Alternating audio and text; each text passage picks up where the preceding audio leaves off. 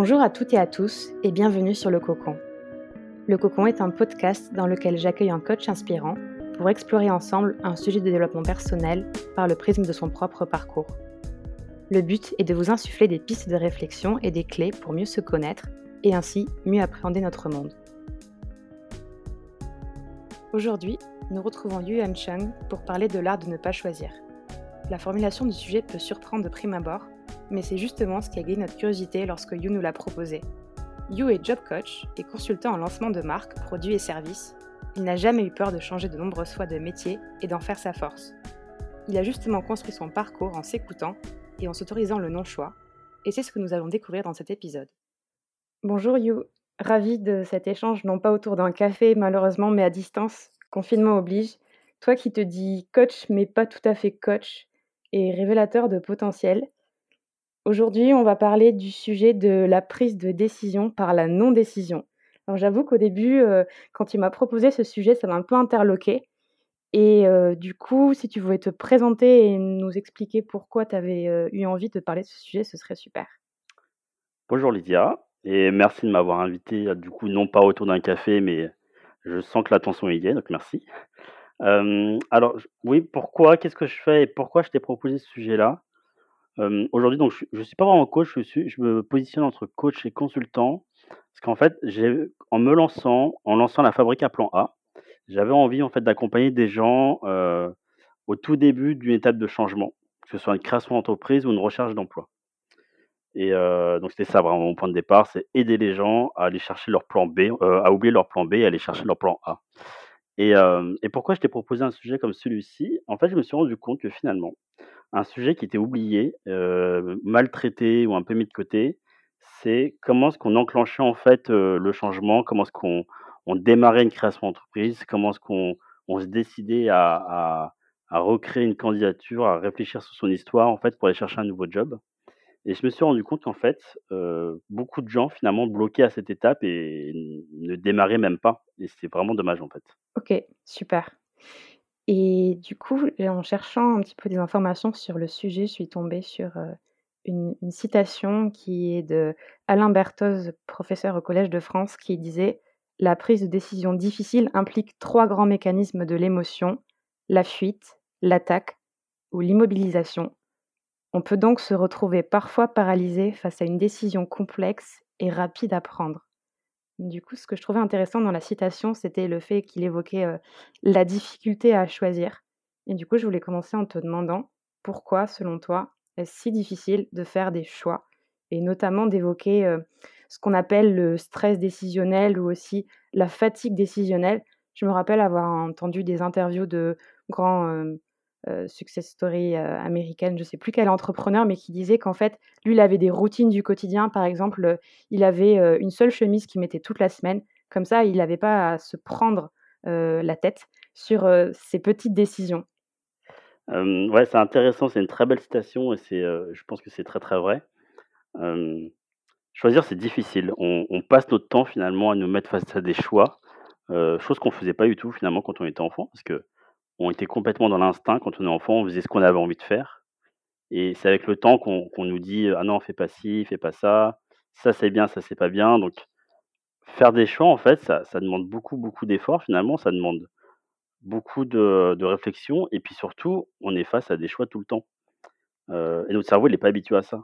Pendant longtemps, en fait, notre cerveau, il a, il a été assez primaire. Notre cerveau, en fait, tout ce qu'il faisait, c'était nous empêcher de nous prendre un dinosaure dans, les, dans la tête parce que avant, on était quand même une bestiole hyper faible, hyper, hyper fragile.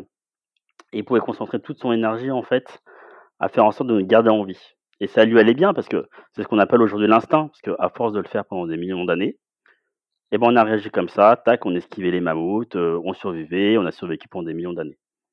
Et puis, à un moment, notre cerveau, c'était plus sa, principale occupation parce qu'on a évolué et puis on a appris à, ne pas, bah, se sortir du danger autrement. Euh, grâce à l'évolution, etc. On va pas en parler, mais je pense qu'on imagine tous comment on a, on a pu faire ça. Ouais. et, et on se retrouve en fait à faire des choix qui demandent réflexion. Et ça, à la base, on sait pas faire. On sait pas faire. Et, et alors que l'homme est vraiment un, un, animal instinctif. Et en fait, le paradoxe, il se trouve ici, c'est que quand on fait des choix, c'est logique. c'est rationnel, en fait. On va nous dire: «OK, on doit choisir parce que, parce que, parce que». Sauf qu'en fait, au fond nous, on a peur et la peur, elle, elle est pas rationnelle. La peur, en fait, elle, elle est vraiment, en fait, bah, en fait, elle se base que sur des, des choses un peu irr irréelles. Moi, l'exemple que j'aime bien, c'est la peur du vide, en fait. Moi, j'ai le vertige, hein, à titre personnel et bah, en fait, on n'a pas peur du vide en tant que tel, mais on a peur de tomber dans le vide, ce qui est complètement illogique puisque, a priori, moi, quand je marche, je ne tombe jamais donc heu, j'ai pas de raison, en fait, d'avoir peur du vide et pourtant, j'ai quand même peur et en fait, on on est face à ce paradoxe où on nous dit: «OK, aujourd'hui, il faut choisir. Il faut choisir tout le temps et en plus, il faut choisir de manière logique» et nous, on n'est pas un être logique. Donc ce grand paradoxe, en fait, il vient s il vient créer un stress au quotidien et c'est pour ça, d'ailleurs, que souvent on parle de routine. Heu, tu tu parlais de la de cette personne qui mettait tout le temps la même chemise parce qu'en fait, ça devient routinier et ça, le cerveau, il sait faire, c'est primaire et ça lui va bien, en fait Mmh. et et ce grand paradoxe-là il est lié qu'à l'homme moderne, finalement. Et donc du coup, est-ce qu'on pourrait pas dépasser finalement ce paradoxe entre le choix rationnel d'un côté et les peurs irrationnelles de l'autre, en disant que finalement, on n'est pas tant sur le fait de choisir, mais sur le fait de décider?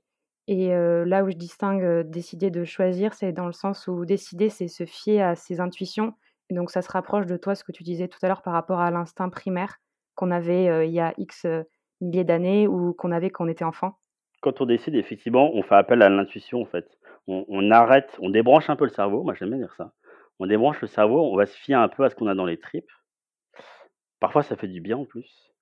Heu et ça, c'est quelque chose que j'ai beaucoup expérimenté. C'est pour ça que ce sujet, heu, m'intéressait vraiment, j'avais envie de te le proposer. Mmh mh. C'est que moi, en fait, quand j'étais plus jeune, j'avais la chance, en fait, d'être plutôt bon, heu, dans les études et du coup, je m'en fichais. Voilà, comme tout bon étudiant, en fait, j'ai choisi mes, j'ai choisi, heu, ma voie de manière un peu aléatoire. J'ai choisi parce que, j'ai fait une école de commerce parce qu'il paraît et on m'avait dit qu'on faisait la fête, ça me plaisait bien, donc j'y suis allé. Heu, j'ai choisi le marketing parce que ça me paraît simple, ça me paraissait simple et puis je sais pas, il y avait un truc qui faisait que je m'amusais bien là-dedans, donc je suis allé là-dedans, j'ai j'ai pas trop réfléchi.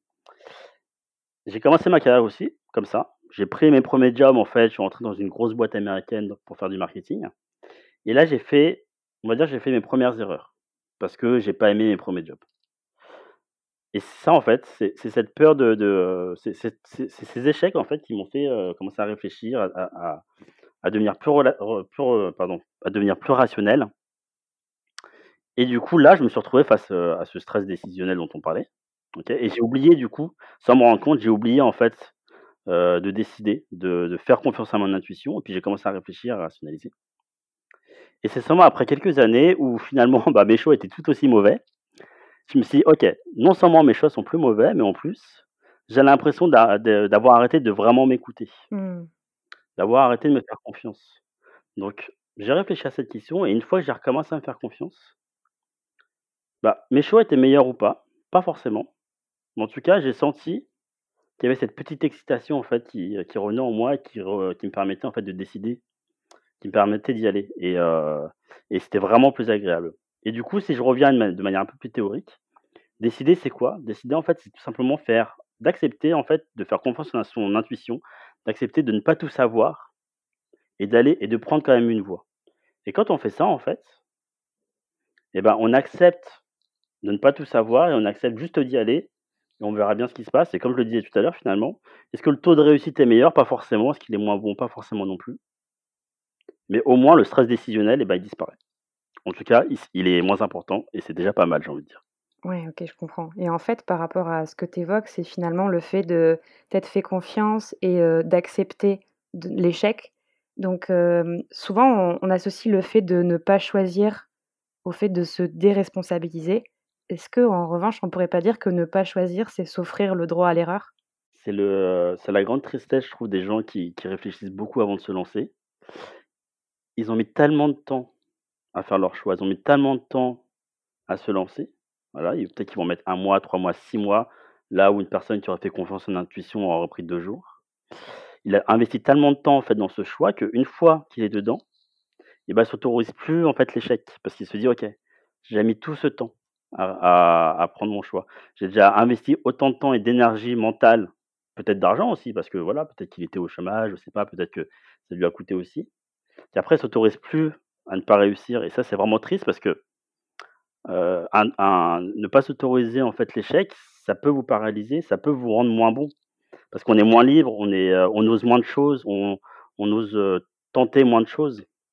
Donc, cette, cette pression, en fait, qui qui qui nous empêche, de réussir, c'est aussi parce qu'elle vient surtout du du fait qu'on s'autorise pas l'échec. Et j'ai un peu oublié de quoi on parlait. On on parlait du fait que ne pas choisir, c'était davantage s'offrir le droit à l'erreur que se déresponsabiliser comme on pourrait croire, en réfléchissant non pas par rapport à ce qu'on veut soi-même, mais par rapport à la pression sociale finalement qu'on on exerce sur nous-mêmes, par rapport à aux on-dit qui font qu'on n'ose pas. Merci pour le recadrage. En fait, je suis tout à fait d'accord avec ce que tu viens de dire. L'idée, en fait, c'est de pas perdre de temps à choisir sa voie pendant 3 mois, 6 mois, mais c'est juste se dire: «OK, heu, je gagne ce temps, en fait, de non-réflexion, entre guillemets, de non-choix, pour aller tester des choses» et quand je teste des choses bah, en fait, du coup, comme je m'autorise à l'échec, en fait, heu, bah, l'échec, il n'existe plus. On met juste des petits pas, on entrouvre une porte, on regarde ce qui se passe, on teste des choses, on se fait plaisir, on découvre des nouvelles choses et puis on avance de cette manière, en fait. L'idée, c'est vraiment, en fait, de commencer à apprécier, heu, le présent et le chemin, en fait, qu'on va prendre pour aller décider, plutôt que de plutôt que se mettre une pression de dingue et quand on commence à apprécier, en fait, ce genre de processus, à savoir juste prendre le temps de, de faire des choses, la notion d'échec, elle n'existe plus. Heu, moi, je vois beaucoup, heu, de gens finalement assez jaloux, des gens qui y vont. On on appelle ça des fonceurs, mais moi, je suis pas trop d'accord. Moi, j'appelle ça plutôt des, des gens qui ont envie de tester des choses et les gens sont souvent jaloux parce qu'en fait, les gens s'autorisent pas à faire ça. Donc quand on parle d'échec, en fait, quand on va dénigrer une personne qui a échoué, c'est parce qu'en fait, on est face à une personne qui est jaloux de ne pas avoir pu faire d'elle-même, heu, cette période de d'essai, de s'amuser pour, heu, voir de nouvelles choses, d'entrouvrir toutes ces portes, en fait, dans lesquelles on peut découvrir tellement de choses et qui peuvent t'amener, dans des endroits que tu imaginais pas et c'est ça qui est génial, en fait. Et pourquoi tu penses qu'autant de personnes ne s'autorisent pas ça? Parce que la façon dont tu le dis, ça paraît, un peu évident que c'est en faisant tous ces toutes ces tentatives qu'on va apprendre et que finalement on va être plus libre. Pourquoi tu penses qu'il y en a autant qui qui sont pas dans cette démarche-là? Finalement, je pense que c'est une, je pense qu'en fait, c'est générationnel et puis c'est une pression sociale qui s'était installée. Ce besoin de pendant longtemps, en fait, la réussite, c'était quoi? C'était de, de prendre un chemin, de, d'y aller et puis de de réussir, quoi et puis, c'est-à-dire qu'on avait un diplôme et avec ce diplôme, on savait que notre carrière était faite et après il y avait plus qu'à, entre guillemets, «acheter une maison, se marier, avoir des enfants» Mmh. et donc ça, c'est un modèle qui a longtemps perduré et se dire qu'en fait, on n'était pas dans ce modèle, c'était synonyme d'échec. Mmh. Heureusement, et j'utilise le mot heureusement, heu, notre génération est en train de changer tout ça et aujourd'hui, ce qui est important, c'est plus de d'arriver quelque part, mais c'est de prendre du plaisir sur le chemin. Mmh. Ça, c'est vraiment une notion que, heu, que j'aime beaucoup et que et que je pense, heu, vraiment très importante. Je je vais prendre un exemple. Moi, à une époque, en fait, j'étais, j'étais, heu, bah, je sortais beaucoup, hein, quand j'étais étudiant, je j'avais mes amis et en fait, heu, à cette époque, déjà, j'étais sociable, j'avais pas de mal à m'intégrer dans des cercles sociaux, que ce soit en amour ou en amitié et puis j'avais un ami qui était assez timide et lui, il avait un peu de mal. Il avait du mal à se faire des amis, il avait, du mal, heu, à rencontrer des filles et du coup, je le sortais, on sortait et et puis il se forçait quand même parce qu'il avait conscience de ça et puis il en était malheureux. Donc il avait commencé à se forcer et puis il se rendait compte que, heu, bah, ça fonctionnait pas, il se faisait pas d'amis, il rencontrait pas de nouvelles personnes, heu, il était toujours célibataire et un jour, il m'a dit: «Mais comment ça se fait que moi j'y arrive pas? Moi moi ça marche pas et pourtant je je me force, j'y vais, quoi» et je lui dis: «C'est simple, toi, quand tu vas voir des gens, quand tu parles avec des gens, tu as un objectif. Tu t'imagines déjà faire ami avec eux et tu pour toi, c'est un objectif et tu tu y vas pour ça. Alors que moi, en fait, quand je rencontre des gens, bah, je prends du plaisir. Mmh. Je prends du plaisir au moment que je passe avec eux, je prends du plaisir à discuter avec eux et après, bah, ce qui se passe, heu, ou ce qui se passe pas, c'est pas grave, en fait, le résultat n'est pas grave et heu et c'est comme ça, en fait, que tu te fais des amis. C'est comme ça que tu rencontres des nouvelles personnes, c'est en t'enlevant cette pression de la réussite et en fait, je pense que peu de gens aujourd'hui se permettent, heu, de prendre plaisir juste à faire les choses. Parce qu'en fait, pendant longtemps, on a tellement mis en objectif, en fait, des objectifs justement de réussite, qu'on a oublié de prendre du plaisir pendant tout tout le chemin. Et la la grande chance, parce que moi je vois vraiment ça comme une chance de notre génération, qui a décidé de mettre le bonheur du quotidien, heu, en priorité, c'est qu'en fait, ça va nous permettre, en fait, de redécouvrir ce petit bonheur quotidien et paradoxalement, ça va nous devenir meilleurs. Parce que je je sais pas toi, mais moi, quand je je prends du plaisir à un travail et bah, je suis meilleur. Mmh, bien sûr. Alors que quand j'ai une pression comme ça, heu, moi je m'en souviens le bac là, certains ils étaient ils avaient une pression de dingue, faut avoir le bac, faut avoir le bac, alors qu'en fait c'était que des bons élèves. Alors que moi j'étais juste en mode, bah ouais, heu, OK, faut réviser, révisons, c'est pas grave, puis en même temps je m'amuse quand même et au final on a on a tous eu le bac. Sauf que moi je pense que pendant toute la période des révisions, j'étais quand même heureux et c'était pas leur cas. Et heu et c'est ça en fait, je pense tout le différentiel, c'est accepter en fait le bonheur d'aujourd'hui. C'est vachement intéressant que tu parles du fait qu'on soit trop focalisé sur le résultat et pas assez sur le chemin. Et heu, ça me fait penser à une personne que nous on avait in interviewée pour notre projet entrepreneurial et qui en fait, heu, était un un successful entrepreneur qui, on dirait, bon c'est un anglicisme, mais on dirait un serial entrepreneur et en fait lui il nous disait que ce qu'il aime, c'est pas, être à la tête d'une boîte qui fonctionne, c'est le processus de création parce que c'est hyper chaotique, on sait pas de quoi demain sera fait. Il y a, ce fait de se remettre en question en permanence et cetera et du coup ça me fait vraiment penser à ce que toi tu évoques, heu, en disant le chemin, parce que c'est finalement ça qui, chez lui, lui procurait le plaisir et non pas savoir si, la boîte allait finalement fonctionner ou pas à la fin. Je suis tout à fait d'accord avec toi. Ça, c'est un des points que que j'aborde beaucoup avec les gens que j'accompagne en création d'entreprise. Ils me disent souvent: «Ah, faut que j'arrive à faire ça, j'arrive à faire ça. Une fois que j'aurai fait ça, je me suis débarrassé des trucs chiants, je pourrais me me focaliser sur mon sur ce que j'aime faire» et moi, fois, je leur dis: «Attention, si tu raisonnes comme ça, tu tiendras jamais la distance». Parce qu'en fait, le métier d'entrepreneur, le le goût d'entreprendre, c'est un métier en soi, en fait et il faut aimer, en fait, heu, comme comme tu disais, il faut aimer construire les choses parce qu'en fait, être entrepreneur, c'est toujours construire des nouvelles choses. C'est se réinventer, c'est se renouveler et heu et ça fera toujours partie du «job» entre guillemets.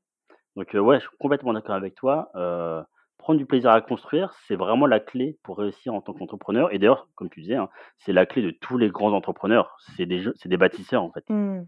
C'est des bâtisseurs qui ne regardent pas le résultat, en tout cas beaucoup moins. Parce que le résultat, il viendra de toute façon. Heu, quand on prend du plaisir, on on est meilleur, c'est ce que je disais et donc le résultat, il viendra forcément, heu, à partir du moment où on prend du plaisir. Et du coup, par rapport à ce que tu disais tout à l'heure aussi, finalement, heu, ne pas choisir, c'est s'ouvrir aux opportunités, c'est avoir une certaine forme de liberté, liberté de penser, liberté de faire et ça me fait penser un peu, à un terme qu'on emploie de plus en plus actuellement, des des slasheurs. Heu, ces personnes qui, ont envie de faire plusieurs métiers, parce qu'elles ont plusieurs passions, parce qu'elles ont envie d'avoir une vie trépidante. Est-ce que finalement les les slasheurs sont pas un peu le l'exemple de de toute cette philosophie-là du ne pas choisir, heu, parce que des personnes qui veulent, heu, constamment se réinventer, s'adapter et évoluer en même temps que le monde évolue? Heu, je suis d'accord. Après, je sais que ça peut faire un peu peur les slasheurs parce que alors, je suis d'accord en fait dans l'absolu et je me sens plutôt slasher aussi. Je trouve qu'en fait, c'est un peu l'aboutissement pour ceux qui ont vraiment du mal à choisir et qui ne veulent pas choisir, ils ont tout à fait raison. Et je trouve que ça peut même se révéler avant, c'est-à-dire que je m'explique. Moi, pendant longtemps, en fait, j'avais envie de me relancer dans l'entrepreneuriat parce que j'avais déjà monté une première boîte, heu, à 20 ans qui avait été un échec. Ça m'avait un peu vacciné pendant quelques années et puis après quelques années, j'avais envie d'y retourner, heu, mais je ne savais pas quoi faire et plutôt que de, heu, plutôt que de, de choisir une idée, un projet, un concept et puis de travailler, j'ai décidé de pas choisir, en fait et toutes les semaines, j'avais un nouveau projet que je commençais à explorer. Toutes les semaines, je tentais quelque chose et toutes les semaines, j'allais regarder sur internet, j'allais, heu, commencer à m'instruire sur le sujet, j'allais commencer à rencontrer des gens sur le sujet, j'allais commencer à creuser un peu le concept et sauf qu'en fait, à chaque fois, bah, je laissais tomber parce qu'en fait, c'était pas mon truc, c'était pas vraiment ça que je voulais faire et et j'ai dû creuser pendant, allez, un an, j'ai creusé des projets. Tout le temps, tout le temps, j'avais tout le temps une idée, je rentrais, heu, chez moi, je disais à ma copine: «Ah, j'ai envie de faire ça. Ah, j'ai envie de faire ça». Ça doit être épuisant quand même. Bah, non, c'est pas épuisant, moi je trouve ça super excitant. C'est super excitant. C'est comme, c'est comme quand on, heu, tu sais, tu organises une soirée, finalement, l'organisation de la soirée, elle est presque plus marrante que la soirée en elle-même. Donc Mmh. pour moi, c'était pareil. Moi, j'étais comme un enfant avec des nouveaux jouets. «Ah, je vais explorer ça». C'était cool et heu et du coup, rien que ça, la phase exploratoire, je l'ai trouvé géniale et un jour, en fait, un projet a continué à à à m'animer pendant pendant des semaines, des mois, et là, ça fait même plusieurs années et et c'est comme ça que j'ai lancé la fabrique à plan A. C'est-à-dire qu'en fait, à une force de pas choisir, En tout cas, à laisser le choix se faire naturellement, c'est-à-dire, bah, l'épreuve du temps, l'épreuve de l'envie, du coup mon instinct qui choisissait naturellement et ben, il y a un projet qui s'est dégagé tout seul. Et aujourd'hui, j'ai même du mal à dire que j'ai choisi ce projet à développer, il s'est développé de lui-même finalement. Et heu et quand tu es slasher, c'est pareil, c'est qu'en fait, comme tu refuses de choisir, tu tu avances, tu fais tes choses des choses, pardon et tu te retrouves à faire ça, plus ça, plus ça et c'est génial et je trouve ça cool et c'est hyper enrichissant et la question que je me pose toujours, c'est est-ce qu'un sl slasher a une vie plus enrichissante qu'un non slasher? Pour moi, la réponse est souvent oui, en tout cas. Merci le le non choix. Et et et du coup, en fait, ça me fait penser à ce qu'on utilise en entreprise, heu, comme étant, heu, la méthode agile et il y a un peu ce parallèle aussi, heu, avec, les slasheurs ou même les non slasheurs, heu, mais des personnes qui qui s'autorisent, à découvrir, à essayer et pas forcément réussir. Ce côté ouverture aux opportunités et cetera. Finalement, il y a ce parallèle qu'on pourrait faire aussi, entre le mode agile qu'on développe dans les organisations avec, beaucoup d'itérations, le fait de se remettre en question et cetera et l'agilité d'esprit, qu'aurait quelqu'un qui qui serait dans cette, optique de de du non-choix dont on parle depuis tout à l'heure? Moi, je, pour être formé aussi à la méthode agile, je suis assez persuadé que c'est justement parce que c'est cette génération, qui est arrivée parce que ceux qui ont créé la méthode agile, c'est des start-upers, hein, c'est tous ces tous ces gens-là qui qui étaient dans ces milieux-là, qui sont du coup de cette génération de de moins regarder l'objectif à très long terme. Moi, je suis assez persuadé que c'est parce que c'est cette génération qu'on a pu développer ce genre de méthode, en tout cas la théoriser, heu, parce qu'il y a une acceptation d'arrêter de regarder à à J plus, heu, 50 000 et à se dire: «OK, qu'est-ce qu'on peut faire de bien là tout de suite?» et puis, heu, on sait qu'on fera mieux après. Encore si on raisonne comme ça, c'est-à-dire que si on regarde tous les jours qu'est-ce qu'on peut faire de bien? Qu'est-ce qu'on peut faire de bien et de mieux tous les jours? On arrivera à quelque part de meilleur et c'est parce que voilà, c'est ces gens-là en fait, heu, qui réfléchissent comme ça, qui ont pu mettre, heu, en place et oui, c'est exactement la même chose. C'est, heu, cet état d'esprit appliqué à, un projet, on va dire un peu plus, formaté, bordé. Et du coup, comme on on vient finalement de se dire que ne pas choisir, ça permettait de de se laisser la possibilité de de dire oui à tout. Je voulais te demander, est-ce que tu penses qu'il faut dire oui à tout? Est-ce qu'on a parce qu'on a la possibilité de se dire oui à tout, est-ce qu'il faut vraiment le faire? Je pense qu'il y a plusieurs, réponses à amener à cette question selon les cas, parce qu'il y a des cas un peu différents.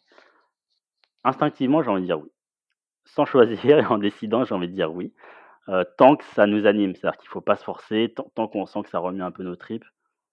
Moi, j'ai envie de poser la question inverse, c'est, bah, pourquoi dire non, en fait?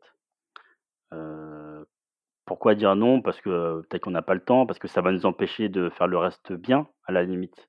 Ça, je peux l'entendre. Mais dire non juste parce qu'on n'ose pas y aller, non parce qu'on est déjà en train de faire tout ça, pour moi, c'est une réponse qui est plus difficilement acceptable. Donc j'ai envie de dire disons oui à tout tant que ça nous anime, tant que ça nous donne envie, en fait et c'est ça qui est plutôt, heu heu, c'est plutôt qui est qui est bien et si on dit non, c'est pas dramatique parce que en fait, il y a une expression que j'aime pas, heu, j'aime pas l'expression et je trouve que ça ça va bien avec tout ce qu'on se raconte, choisir, c'est renoncer. Mmh. Moi, je suis pas du tout d'accord avec cette expression. Pour moi, choisir, c'est pas renoncer, c'est juste prioriser. Moi, quand je dis non, en fait, à un truc qui m'anime, parce que j'ai pas le temps, parce qu'à ce moment-là, j'ai pas, j'ai pas la possibilité de le faire et ça je le garde dans un coin de ma tête et je me dis: «Ouais, là, je dis non, mais en fait, c'est pour plus tard, c'est pour après» et après si ça se fait pas, ça se fait pas, c'est pas grave, ça arrive. Mais en tout cas, je l'écarte jamais complètement à partir du moment où ça m'anime parce que parce qu'en fait, j'ai pas envie de renoncer à des choses, en fait, je vois pas pourquoi je ferais ça. Donc est-ce que on doit dire oui à tout? Bah, tant qu'en fait vos tripes, heu, vous disent de dire oui, heu, pourquoi dire non? J'aime beaucoup cette façon de de reprendre cette, cette citation, assez souvent utilisée et du coup te dire que choisir c'est pas c'est pas renoncer, c'est prioriser et du coup pour clôturer ce super échange, je voulais te demander, du coup toi, quelles sont tes priorités, par exemple au cours des 5 prochaines années ou même le reste de ta vie? Enfin, qu'est-ce que tu as envie de réaliser que tu as pas encore réalisé? Me merci beaucoup pour cette question. Hem, moi, je vais répondre de manière très simple parce qu'en fait, c'est ce qui a toujours guidé ma vie et je pense pas changer. Heu, moi, ma priorité, que ce soit à 2-3-5, heu, 20 ans, c'est de prendre du plaisir. En fait, ma vie, elle a changé à partir du moment où j'ai arrêté de culpabiliser de ne pas choisir une voie qui, qui déterminerait le reste de ma vie. Et aujourd'hui, en fait, je me suis lancé en tant que coach en créant ma boîte et je sais très bien que je suis capable d'arrêter, dans 2-3 ou même peut-être jamais. En tout cas, le jour où j'arrêterai de prendre du plaisir aujourd'hui, en fait, finalement, mon seul choix, c'est de continuer à prendre ce plaisir et puis on verra bien où ça m'emmène. Donc aujourd'hui, c'est ma seule priorité et c'est mon choix. Génial de terminer sur, ces belles paroles, prendre du plaisir. Merci beaucoup pour, ton temps et de t'être prêté à à ce jeu, You. Merci Lydia. J'espère que cet épisode vous a plu. Vous trouverez en description de l'épisode des ressources pour continuer à explorer le sujet ainsi que le contact de l'invité. Pensez à aller sur notre page Instagram, le Cocon Podcast, sur laquelle vous pouvez nous contacter pour poser des questions, suggérer des thèmes ou des invités. Enfin, si vous avez aimé cet épisode, N'hésitez surtout pas à en parler autour de vous ou à le partager avec les personnes que ça pourrait intéresser. Vous nous aiderez ainsi à rendre ces échanges encore plus visibles.